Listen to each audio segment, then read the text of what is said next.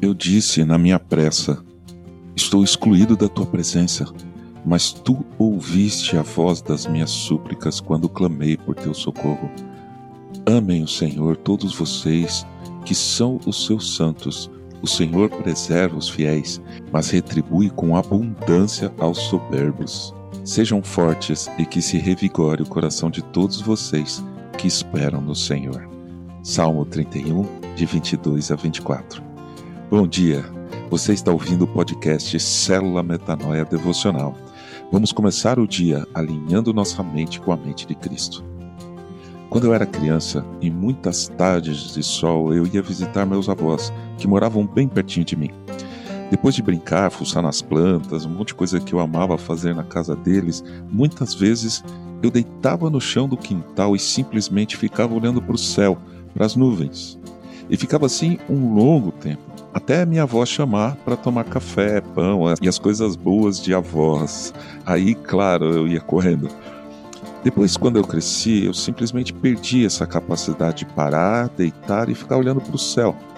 Eu achei que nunca mais iria conseguir isso. É quase impossível parar. Tanta coisa para fazer: celular, computador, trabalho, estudo, tarefas de casa. A gente sente pressa. Durante todo o dia estamos com pressa, comemos com pressa, lemos mensagens com pressa, respondemos e conversamos com pressa. Chega a noite, só dormimos porque não aguentamos de sono, senão nem dormir a gente iria. Eu tinha um amigo que, num dia em que eu estava particularmente estressado com o trabalho, as coisas que teria que fazer correndo, pensando no trânsito de São Paulo, quando eu ainda morava lá, ele me ensinou uma grande lição. Ele me fez uma sequência ótima de perguntas do tipo: Bom, se você não chegar lá a tempo, o que pode acontecer? Ok, se você não puder entrar, o que pode acontecer? Tá, se o seu cliente desistir do seu trabalho, o que pode acontecer? Sim, e se você tiver que arrumar o trabalho, o que pode acontecer? E assim por diante. A cada pergunta eu ia me acalmando mais e mais até que percebi que não adiantava nada a minha pressa. O que tinha que dar certo, daria. O que não daria certo, não daria. E assim o barco da vida segue sua jornada. Hoje eu ainda não consigo deitar e olhar as nuvens por muito tempo, mas sinto que a pressa, que não tem sentido, ela está indo embora. Minha vida está ganhando mais qualidade e é graças a Deus. Eu tenho orado por isso. Jesus, no começo do seu ministério, estava num casamento com a sua mãe.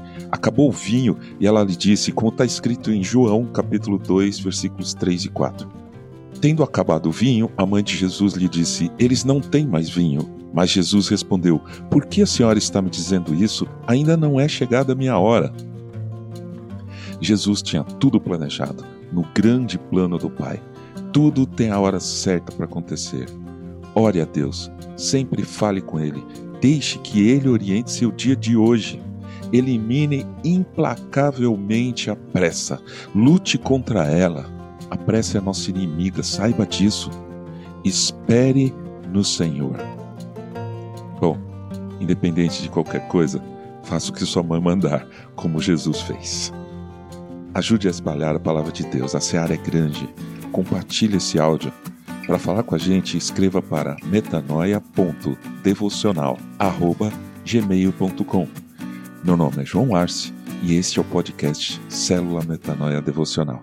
Que Deus te abençoe e te guarde nesse dia que está começando que o Senhor sobre você levante o seu rosto e lhe dê a paz, hoje e sempre. Amém.